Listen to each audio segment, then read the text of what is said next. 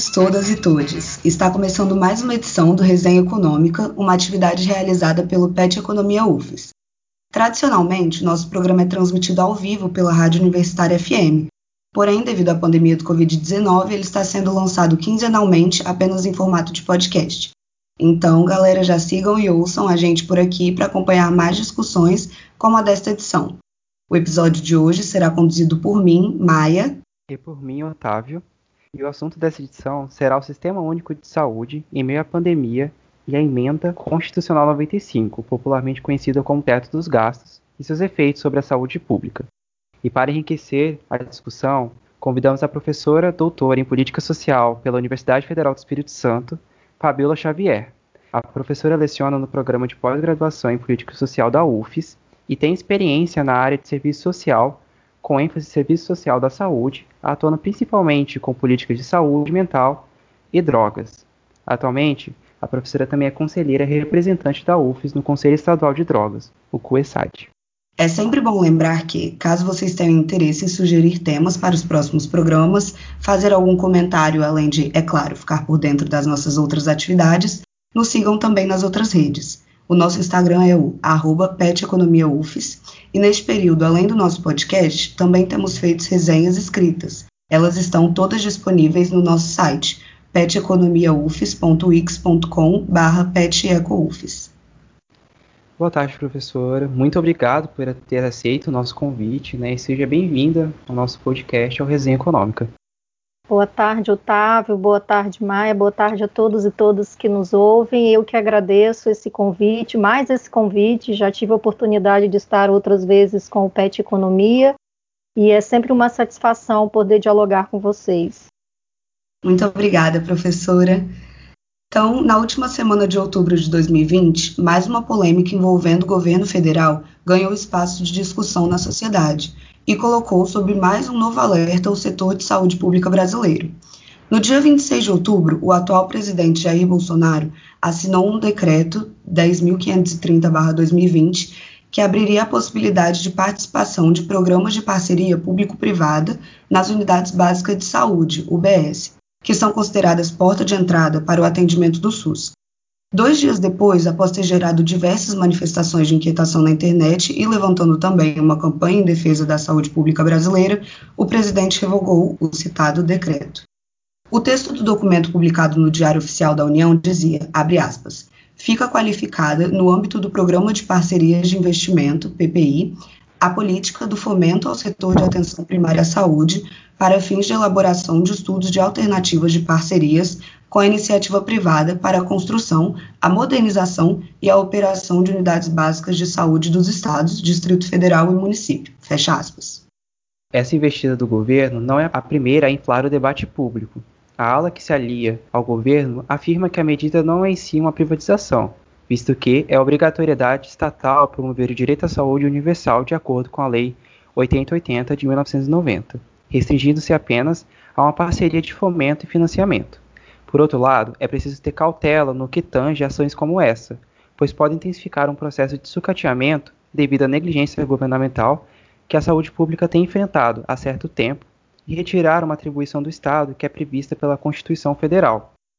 É com o intuito, é, nossos amigos ouvintes né, que estão conosco, de entender melhor sobre o que é o SUS, o descaso com a saúde pública, a relação com o teto dos gastos e a importância desse sistema, que ficou mais do que evidente que nessa pandemia a necessidade do SUS, que o episódio de hoje está estruturado. Bom, então antes de darmos início à nossa conversa, é necessário a gente compreender com maior clareza o que é o SUS e qual é a sua atuação no Brasil. De acordo com o artigo 196 da Constituição Federal de 1988, a saúde é direito de todos e dever do Estado.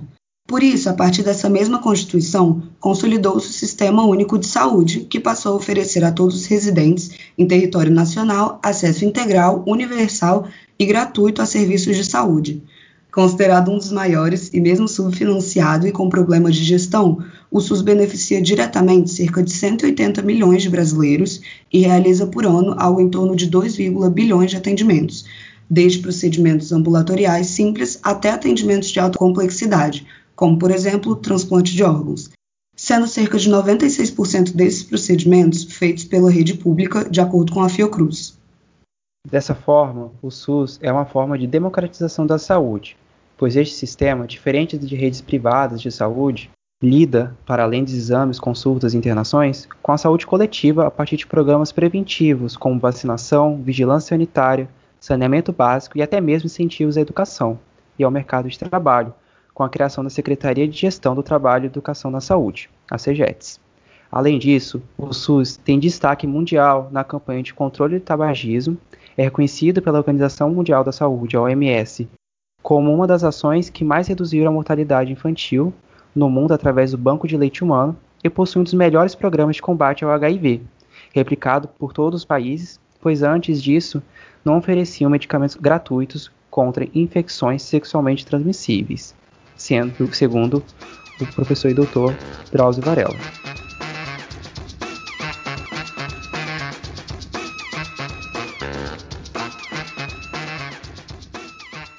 Professora, vamos dar início à nossa discussão então. Em primeira instância, vamos falar sobre a pandemia e a importância do SUS. Se antes não era, agora se tornou mais evidente a importância que o sistema tem em um país tão desigual quanto o Brasil nessa pandemia. Um dos seus pilares na teoria da universalidade garante que todos aqueles que precisassem de ajuda conseguiriam esta. Porém, neste período de elevada demanda por atendimentos, ocorreu uma negligência do Estado em relação à saúde. Isto é, um direito que é garantido por lei não pode ser ofertado em um período tão crítico o que levou à morte de muitas pessoas. Exemplo claro de tal situação foi ilustrado no vencimento de quase 7 milhões de testes de Covid-19 que poderiam ter sido utilizados para um possível mapeamento da população infectada.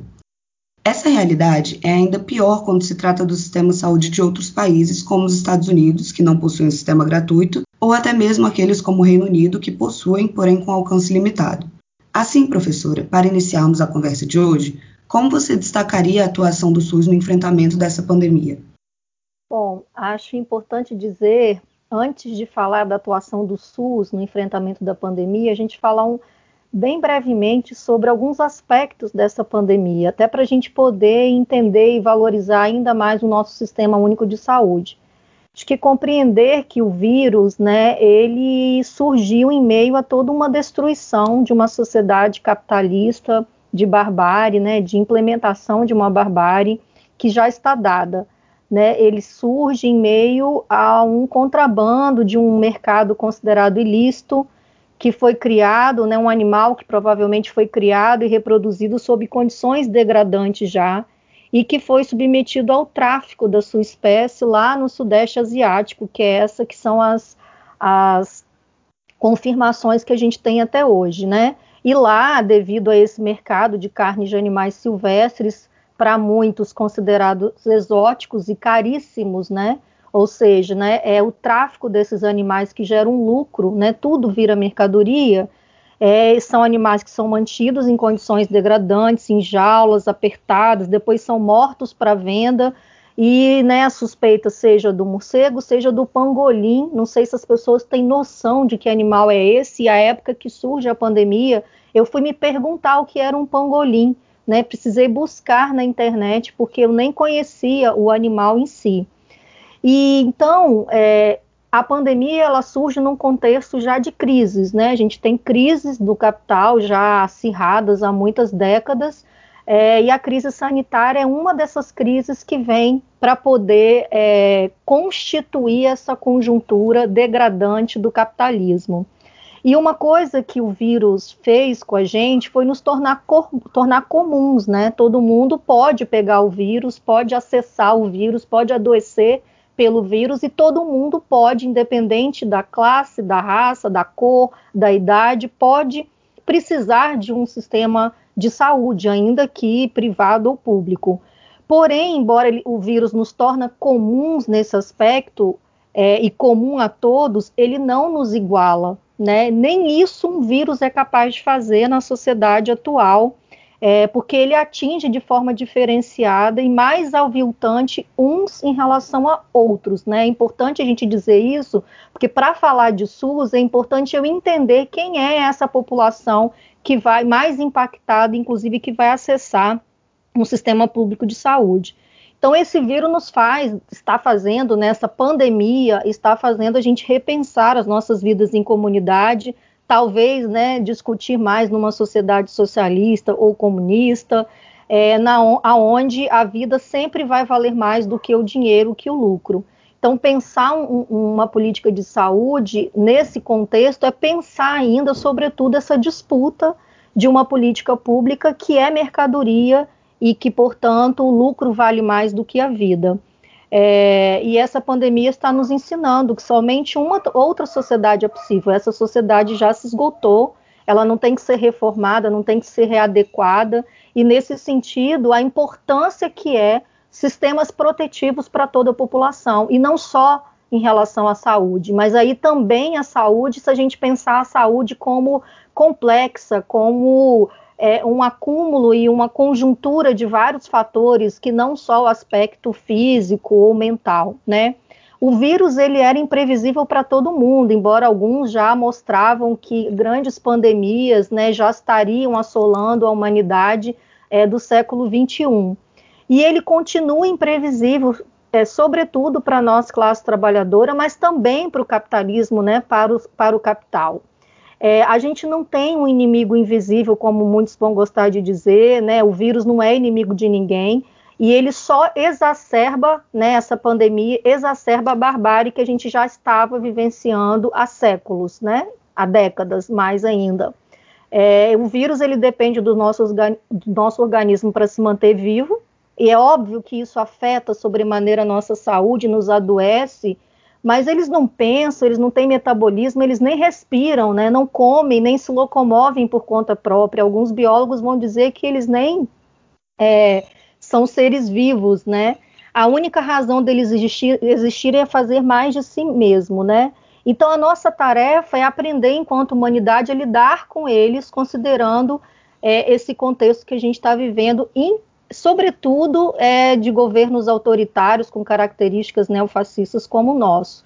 É, e na saúde, a gente já está pagando, e a pandemia veio para mostrar isso, né? A gente está pagando à vista uma dívida do descaso histórico acumulado com o Sistema Único de Saúde, mas também com as outras políticas sociais, porque não dá para pensar SUS somente por ele mesmo, pelo Sistema Único de Saúde é preciso pensar as, as condições de vida de uma forma geral, emprego, trabalho, renda, é, o sentido social e também psicossocial dessa expressão das condições de vida. É, e a gente, então, é, nessa conjuntura, saúde vai ser muito diferenciada para uma boa parte da população, para a maior parte da população. Para muitos, saúde é apenas poder trabalhar já não está mais ligada a uma condição biológica, fisiológica da vida, né? É, e agora é, não é poder trabalhar no sentido físico, de ter disposição para acordar e trabalhar, mas no sentido de estar empregado, de estar com uma renda, né? Ou na melhor das hipóteses, de ter alguma estabilidade no emprego.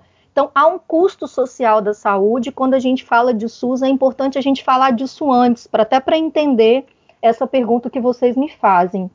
Então, desse ponto de vista, saúde, é, adoecer, né, se a gente vai perguntar para a grande massa da população e para muitos desses, né, dessa maioria que inclusive perderam suas vidas, a gente foi identificar que população é essa que perdeu a sua vida, significa para muitas famílias e indivíduos, né, adoecer significa perder o emprego, abrir falência, cair abaixo da linha da pobreza, como muitos caíram nessa nessa pandemia e de lá provavelmente não ter possibilidade de sair.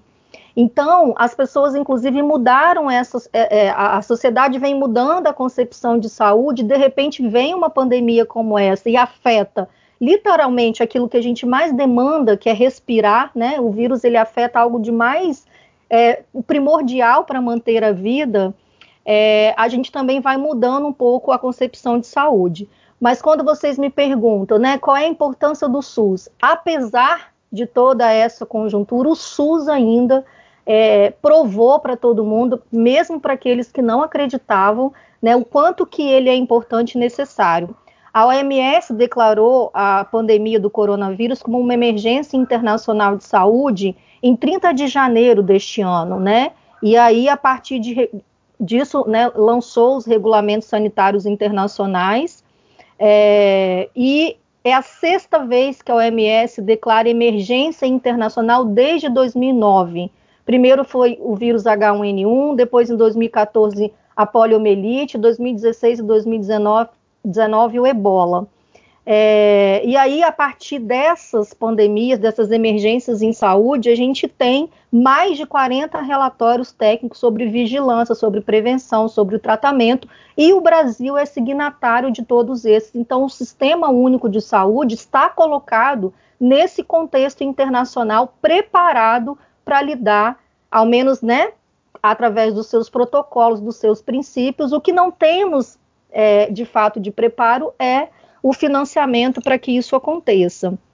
É, e o SUS, é, apesar de estar lá como princípio de acesso universal, incluindo o direito a remédios de alto custo e, e serviços de alta complexidade e tudo mais, é, esse acesso ainda né, não é universalizado devido ao, ao sucateamento que o SUS vem sofrendo desde a sua criação da década de 80, né, do século passado mas o Brasil é o único país com mais de 200 milhões de habitantes que possui um sistema de saúde universal e gratuito. Então, sem querer estender demais, mas não dá para a gente é, responder uma questão tão complexa sem mostrar a importância é, de o SUS como um patrimônio mundial, ainda que a gente tenha todos os problemas com falta de leitos, longas filas de espera, equipamentos sucateados e tudo mais. A gente sabe que as, a imagem do SUS, né, geralmente o que a mídia mostra do SUS que não funciona, o que mostra todos os dias, filas, corredores lotados e tudo mais, ainda assusta. Mas antes do SUS isso era ainda muito pior, né? A gente tem que a pandemia acho que está mostrando isso, né? Porque só quem tinha carteira assinada acessava o antigo INPS, né? Então existir, o SUS existir já é uma vitória. Ainda mas se compararmos a outros países onde essa é, a privatização da saúde pública ela vem ocorrendo de forma mais acelerada. Então, na pandemia, os laboratórios de referência do SUS, as vigilâncias são do SUS, o atendimento prioritariamente é no SUS, as pesquisas são nas instituições públicas vinculadas ao SUS, como as nossas universidades, ainda que atacadas e sucateadas também. É, os hospitais universitários são as maiores referências né, para tratar qualquer tipo de gra gravidade de um quadro de saúde, é, são SUS. Enfim, então, é, apesar do desgoverno é, Bolsonaro, com a nomeação recorde de vários ministros da saúde, com descaso, com sarcasmo de chamar de gripezinha, com o descumprimento de medidas sanitárias, com os ataques à Anvisa, à Vigilância Nacional, com a negação das mortes, com a insuficiência de liberar EPIs, né, equipamentos de trabalho para os profissionais da saúde, com ataque no corte do auxílio emergencial, enfim, o SUS ainda é o principal recurso. É, então, nesse sentido, dizer que sem o SUS, obviamente, se já temos uma tragédia, hoje eu não sei, eu não olhei o dado hoje de quantas mortes temos, mas se temos uma tragédia, essa tragédia poderia ser ainda maior é, sem o SUS, né? O, ontem, né, o número foi de 279, mas a média móvel, né, já indica uma volta, né, do crescimento de mortes diárias.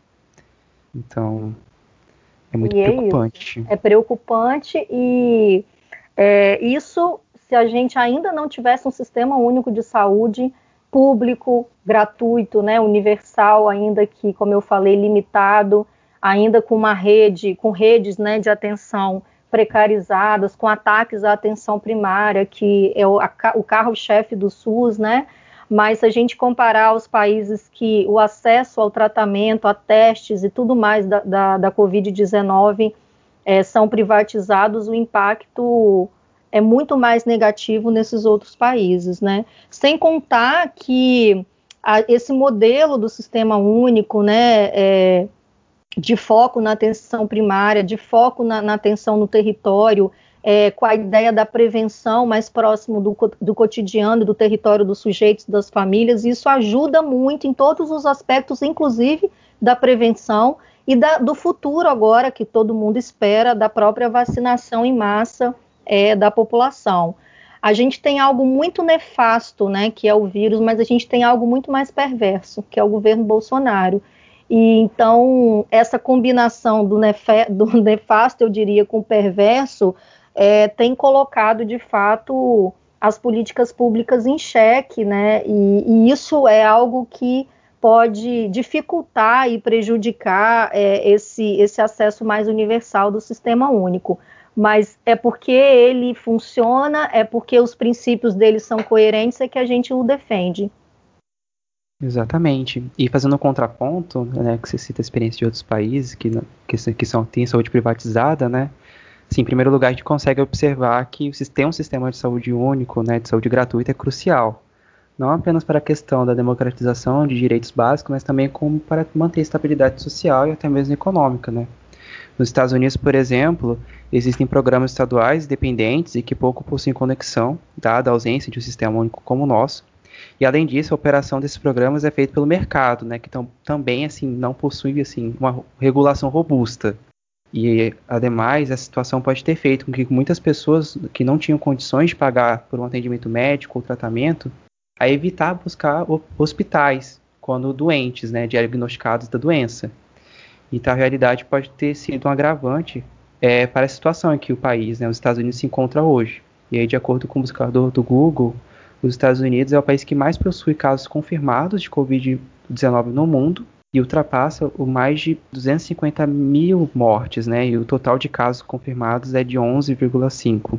Essa estrutura não garante um atendimento adequado, principalmente para aqueles que mais precisam. E aí, segundo uma matéria do, do New York Times, a população que mais tem sido vítima da pandemia nos Estados Unidos são os negros e latinos, né? Que historicamente são marginalizados, que também não é diferente no Brasil.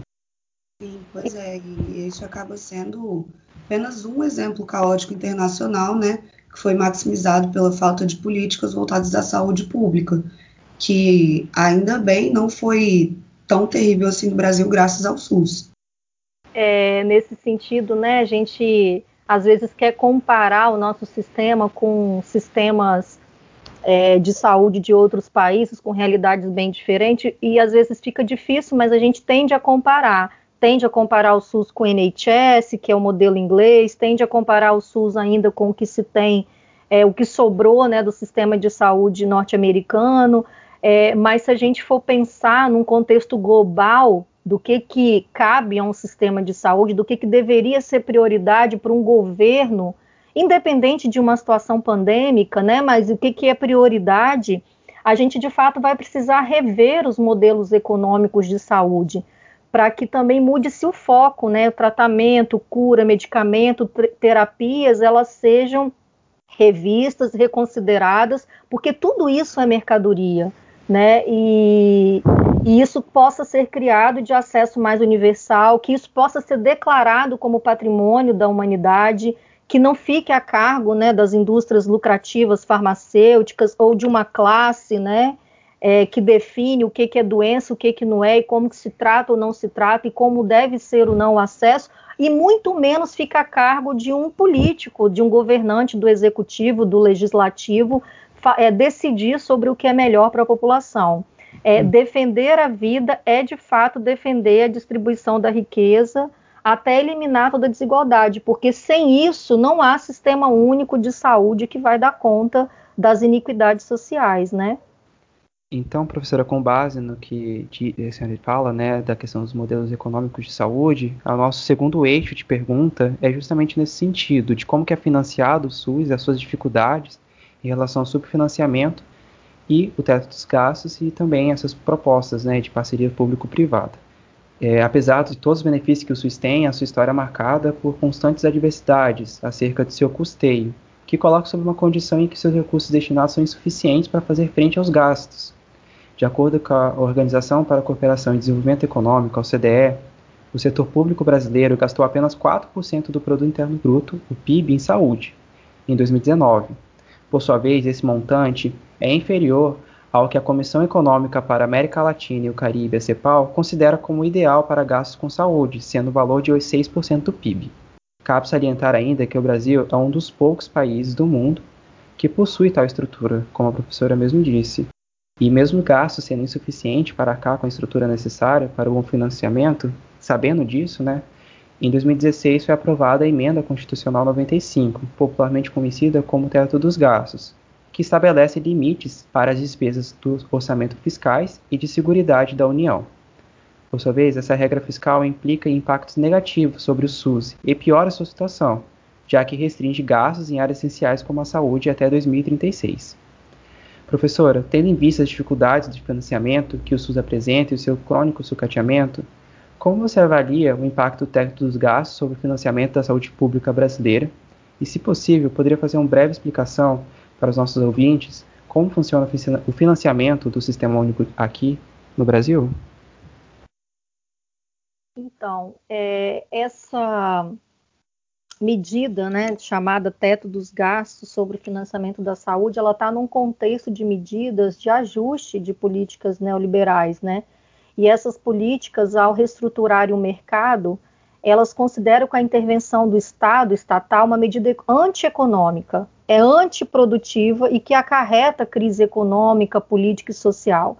Esse é o mote para justificar qualquer medida de austeridade e de corte nas políticas sociais. É, e aí, em consequência disso, a gente vai ter medidas drásticas como essa, adotadas né, por 20 anos agora, essa emenda constitucional, é, e aonde está colocado e ratificado que a universalidade não é a universalidade do princípio do SUS, mas a universalidade pelo lucro. A equidade não é a equidade do princípio original do SUS, mas é pela distribuição entre os empresários do setor.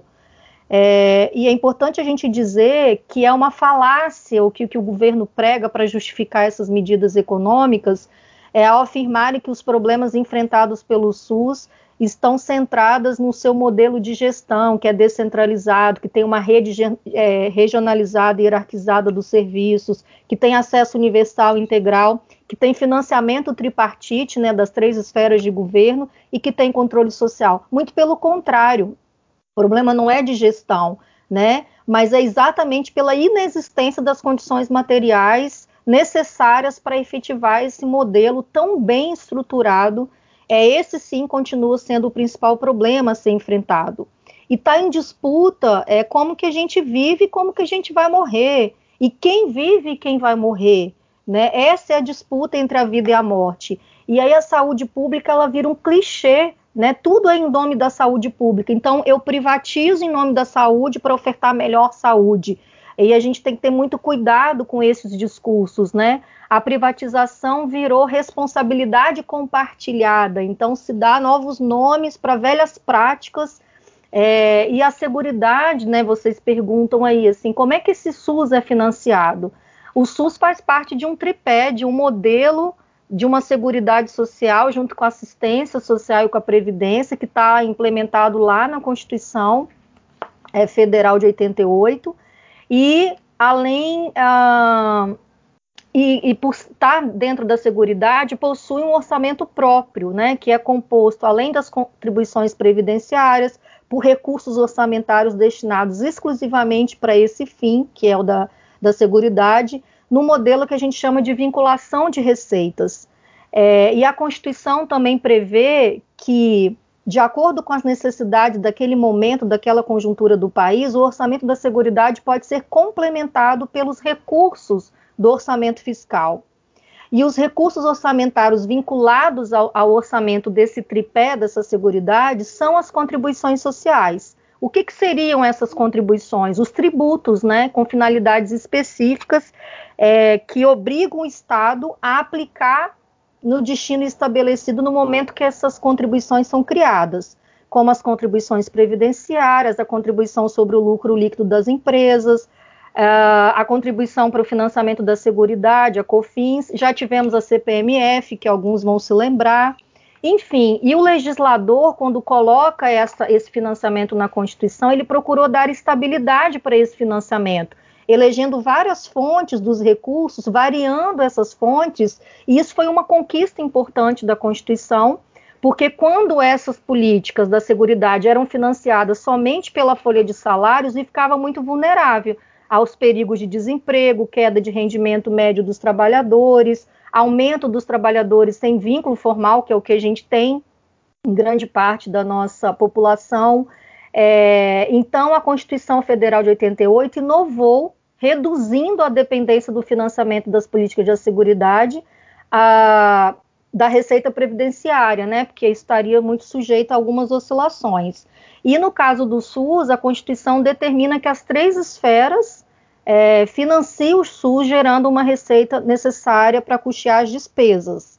No caso dos municípios, os municípios devem implementar 15 por, 12% da arrecadação. E no caso dos estados, perdão, 15% dos municípios, no caso dos estados, 12%. Mas o que geralmente não acontece, né? Isso está colocado pela Lei Complementar 141 de 2012. É, no caso dos municípios, apesar do percentual mínimo estar sendo aplicado na maioria, o que era para ser piso virou teto, né? Devido a esses cortes, não só no governo federal, mas que vem atingindo estados e municípios, né? E no caso da União, acho que vocês falaram muito bem aí, o montante aplicado deveria corresponder conforme a variável do PIB do ano anterior, né? E com uh, essa, essa, te, essa PEC, né, essa emenda constitucional dos gastos de, de, por 20 anos, isso então reduziu essa, essa destinação do recurso. É, então, o que está em jogo com, essa, com esse financiamento, com esse redirecionamento, é o fundo público, é a disputa que vai sucatear a alocação né, na prioridade das, da composição das políticas sociais. E uh, somos nós, os beneficiários diretos das políticas da segurança, os trabalhadores, que, em grande medida, somos os financiadores dessas políticas, me mediante pagamento de impostos, né? Isso porque vocês da economia sabem muito bem, o sistema tributário brasileiro é regressivo, ou seja, baseado em tributos indiretos que não aumentam proporcionalmente conforme aumenta a renda das famílias, né? Então, é, e sem contar que as incidências sobre o patrimônio também são a menor base de tributação do país.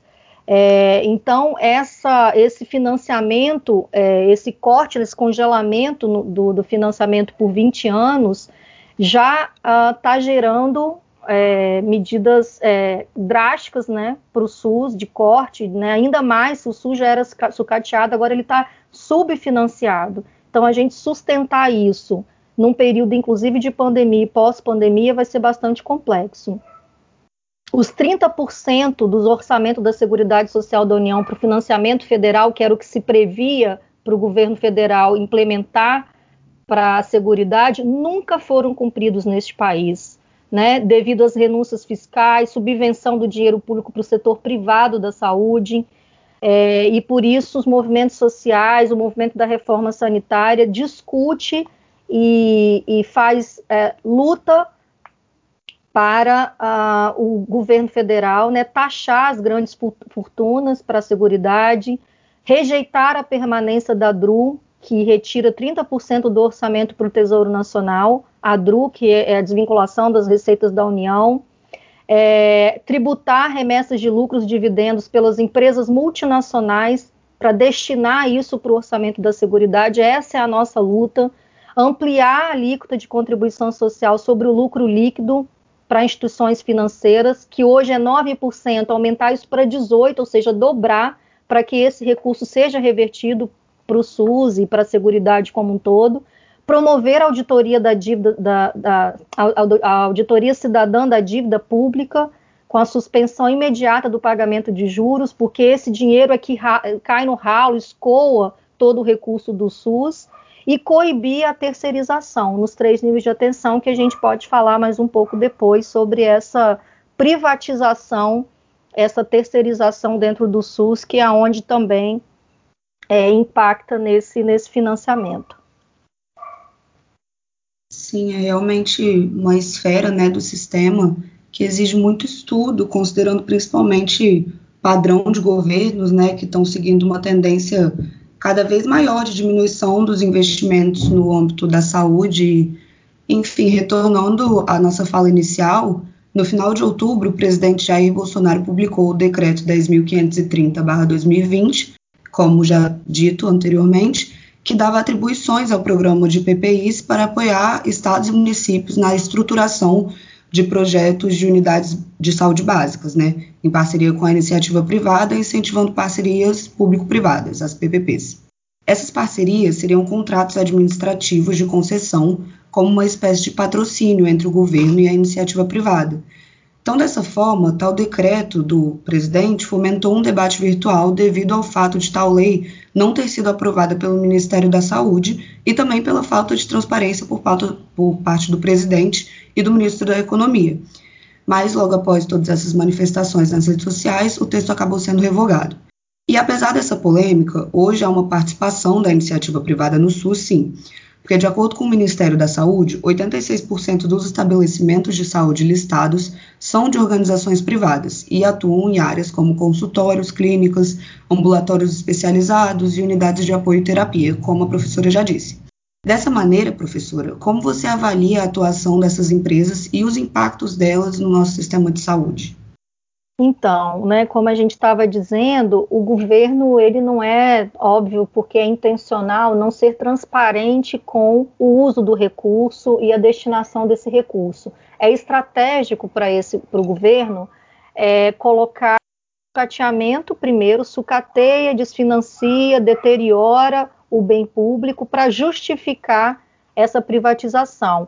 E não coloca público para a grande maioria da população, que inclusive, como a gente falou, é a que mais arca, é a que mais contribui para esse sistema funcionar, né, para as políticas públicas funcionarem como o SUS, é, é, não, não coloca de forma mais explícita para a população que o fundo público é que deveria financiar passa a ser direcionado para beneficiar o grande capital, como o pagamento da dívida que a gente falou, da dívida pública, cujos títulos estão na mão do grande capital, como bancos e fundos de pensão.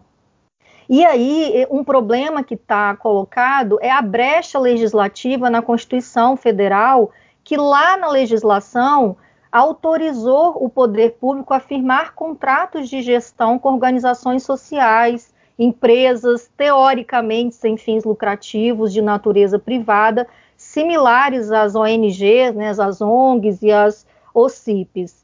A Constituição de 88 ela prevê essa complementariedade. É um complemento, mas que na prática significou comprar serviços não oferecidos pelo SUS de empresas privadas.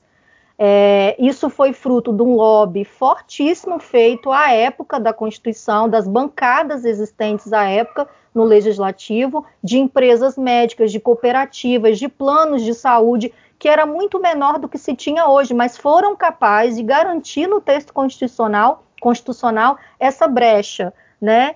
E isso vai germinar e vai culminar hoje nessa avalanche, nesse crescimento absurdo da participação dessas instituições no, no poder público, né? E há um crescimento explosivo, né? Há uma lógica industrial com produção de insumo, material, equipamento, medicamento, as patentes, tem muita coisa envolvida na indústria da saúde e na indústria da doença, né? Porque adoecer também é lucro. E isso está inflado com a verba pública, né? Que chega a ter aplicação em bolsas de valores, especulação em fundos de investimento. É, juridicamente, essa privatização, essas organizações sociais, elas surgem como uma iniciativa da sociedade civil deveriam surgir com entidades sem fins lucrativos, mas isso não existe. As pesquisas mostram que isso não é real. Todas as organizações sociais vinculadas ao Sistema Único de Saúde brasileiro nascem de grupos empresariais estabilizados dentro do mercado da saúde. Hospitais privados, empresas médicas, laboratórios, centros de diagnósticos, faculdades privadas de medicina, ou seja, grupos vinculados ao grande capital. É, tem uma pesquisa nacional que foi feita, tem sido feita nos últimos anos para mapear os grupos empresariais que operam dentro da saúde, né? E aí identifica lá algumas delas, as empresas médicas, os laboratórios, as cooperativas médicas, os planos de saúde, as faculdades privadas que eu falei de medicina, as farmácias, né, as drogarias e os grandes grupos hospitalares. É, e no discurso governamental de todos os governos, isso daí não é algo do governo Bolsonaro, é importante dizer que isso vem acontecendo há muitos anos no Brasil. O acordo é firmado para tornar a prestação de serviço mais eficiente e eficaz. pela facilidade que essas empresas têm, porque elas não vão precisar passar por licitação pública, né?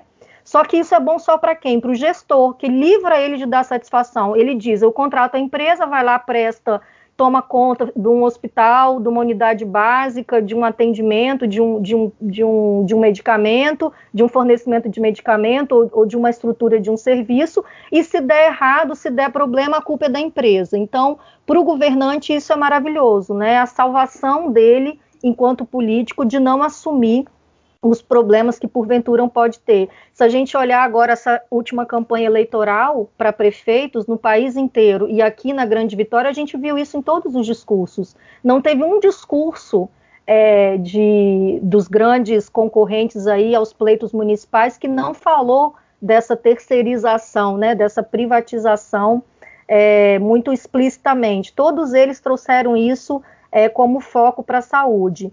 É, esse estudo que eu estou falando, eu sei que estou me alongando, mas é importante dizer porque a, a UF está dentro desse estudo, né? Existe dentro do, do programa de, de, saúde coletiva, coordenado pela professora Francis, do nosso Departamento de Serviço Social, é um, um estudo realizado por oito universidades sobre o complexo econômico industrial da saúde. E aí mostrou que o gasto com as OS aqui no Espírito Santo, por exemplo, é 2,4 vezes maior que eu gasto com instituições totalmente públicas. E isso sem garantia de que haja melhoria no serviço, né? É, há, um, há, muitos aditivos desses contratos, em torno de milhões para cada empresa. Essas OS, elas não têm qualquer controle social, elas não precisam prestar conta para as instâncias de, de conselho de saúde, elas prestam conta somente para o gestor tem uma diferença grandiosa entre salários, né? A pesquisa mostrou médicos de cooperativas contratados ganham quatro vezes mais do que um médico concursado pelo SUS. E ainda um novo fenômeno, não sei se vocês ouvintes já escutaram, que é o da pejotização, a contratação por pessoa jurídica, né? O que tem acabado com os direitos trabalhistas. Então, o impacto para a classe trabalhadora é absurdo há um alto índice de renovação dos profissionais, há uma rotatividade. Os profissionais ficam, em média, segundo a pesquisa, nessas instituições por oito meses. Então, como é que faz saúde pública com um profissional que muda é, frequentemente? É, sem contar que essas empresas elas contratam prestadores de serviços que são os mesmos, mas os insumos são vendidos num preço acima do mercado, né? Então, é, essa, essa privatização é, dos serviços e aí esse golpe que o Bolsonaro queria dar de privatizar a atenção básica, que era uma coisa que ainda não estava privatizado, só a média e a alta complexidade, embora ele tenha revogado, a gente tem que ficar atento que isso pode voltar, né? A Receita da Saúde está vindo em queda livre, né, é, decrescente, desde a implementação da emenda de 95, é, e esse congelamento vai gerar, além dessa, desse repasse para as empresas privadas, dessas OS, vai gerar um prejuízo que pode ultrapassar 400 bilhões de investimento no SUS. Né? E a ONU denunciou isso, fez um pronunciamento nacional em 2018, logo depois da emenda, denunciando os efeitos sociais dessa emenda e o fato do Brasil ser o único país do mundo a ter constitucionalizado a austeridade como uma política econômica de longo prazo.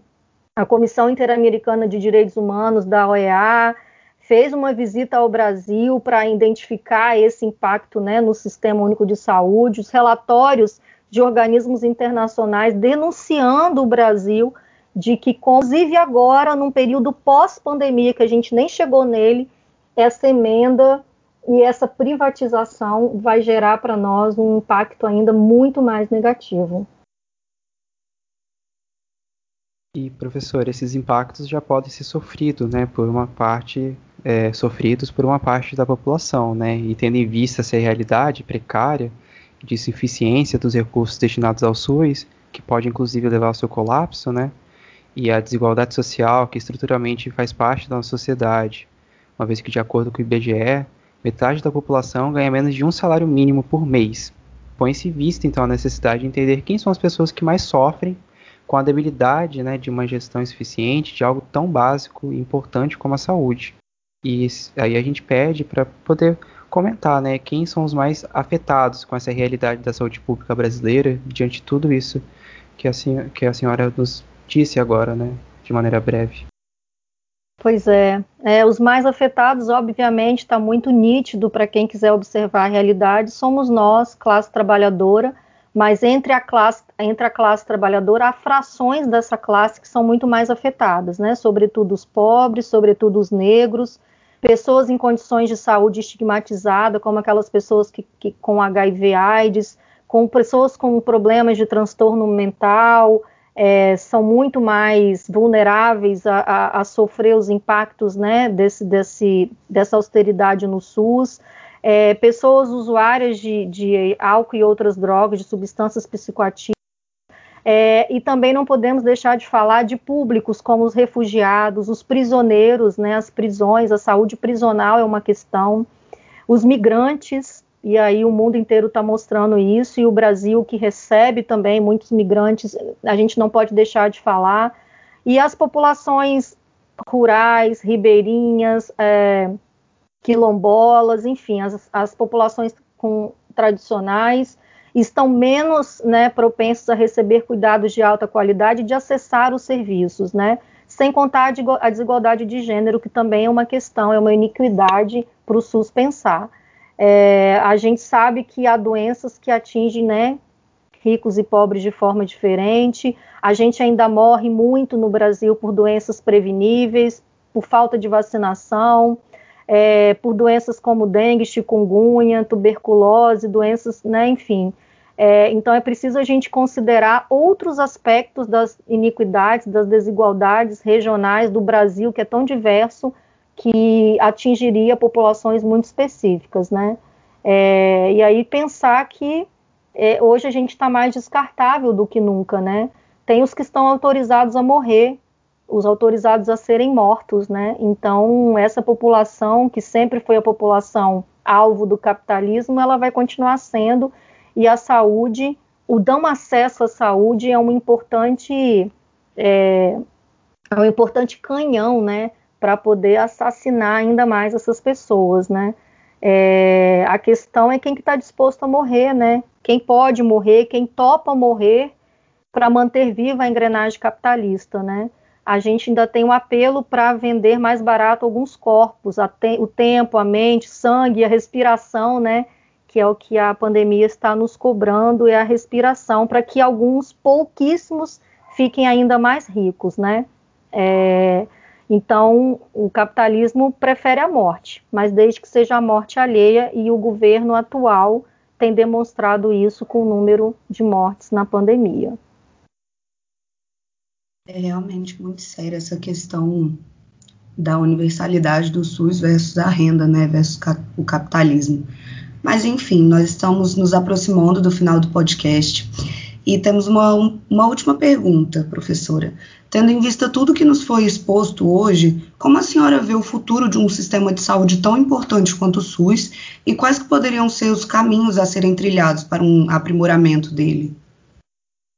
Bom, eu quero ser bastante otimista, e aí vou lembrar do nosso saudoso Gramsci, mesmo com o pessimismo da razão, que a gente possa manter o otimismo das nossas vontades, e o SUS, mais do que nunca, tem provado a necessidade e nos recrutado a ser otimista. Eu acho que o fôlego que o SUS tomou, a visibilidade que o SUS tomou, é, inicialmente naquele primeiro ministro, né, porque já teve trocas de ministro, mas o primeiro ministro ir para a mídia com o colete do SUS, aquilo pareceu um pouco trágico, né, cômico trágico, né, por um governo estar tá ali é, utilizando um símbolo, um patrimônio para se promover, mas ao, ao mesmo tempo aquela imagem ficou muito forte de mostrar que o SUS resiste, persiste, e é por ele que a gente luta. Então, como é que eu vejo né, que a gente possa retomar os princípios da oitava Conferência Nacional de Saúde, que aconteceu em 1986, né, pré-constituinte, na qual pela primeira vez mais de 5 mil pessoas participaram de todo o país defendendo um modelo de saúde para o Brasil. E foi o resultado daquilo ali que a gente teve, o que a gente tem hoje nas leis do SUS, né?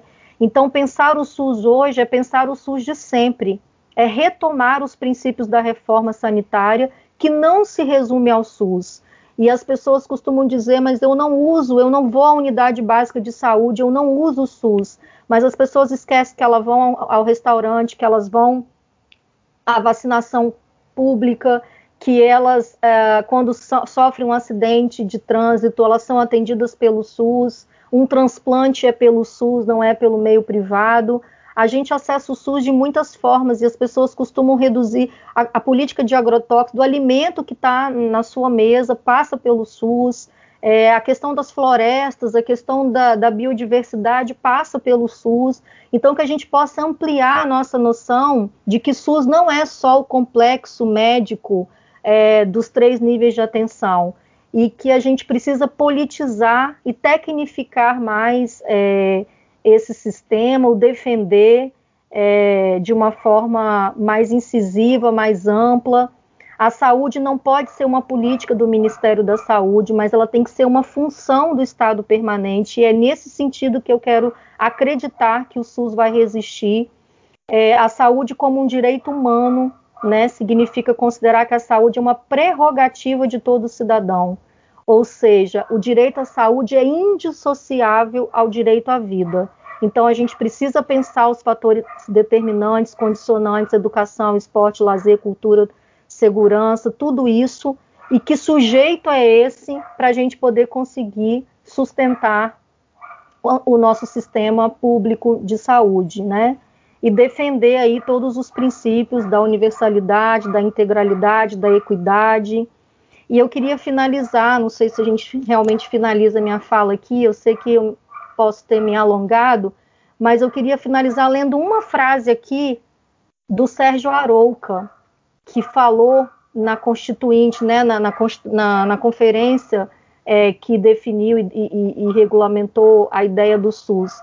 O Sérgio Arouca foi um grande militante né, da reforma sanitária, e ele disse o seguinte: Buscamos ouvir a saúde que se materializava em que as pessoas têm direito à casa, ao trabalho, ao salário condigno, à água, à vestimenta, à educação, às informações sobre como dominar o mundo e transformá-lo, ao meio ambiente que não seja agressivo e que, pelo contrário, permita uma vida digna e decente, a um sistema político que respeite a livre opinião, a livre possibilidade de organização e autodeterminação de um povo e que, e que não esteja todo o tempo submetido esse povo ao medo da violência, daquela violência resultante da miséria e que resulta no roubo, no ataque, na violência urbana. Que a gente não esteja submetido ao medo da violência de um governo contra o seu próprio povo, para que sejam mantidos interesses que não são do povo. Então, o SUS resiste e é pela vida e não pelo lucro que a gente está aqui para acho que para finalizar esse podcast e que as pessoas que nos ouçam, os ouvintes aí, possam se somar a essa luta, que é a luta de qualquer cidadão brasileiro. Professora, em nome do PET Economia, eu agradeço muito a sua participação aqui na nossa atividade. Agregou muito no debate, é, ficamos muito, muito felizes com, sua, com seu, por ter aceitado o nosso convite, né? E também pela sua fala muito precisa e cirúrgica e essencial, principalmente nesse momento, né, que estamos vivendo na nossa sociedade contemporânea, de exacerbação da desigualdade, de pessoas perdendo as suas vidas em prol do lucro.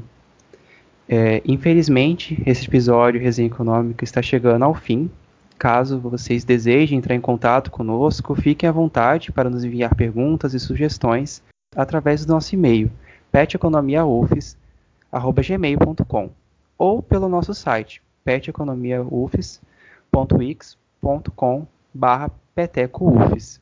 Sua participação é muito importante para nós.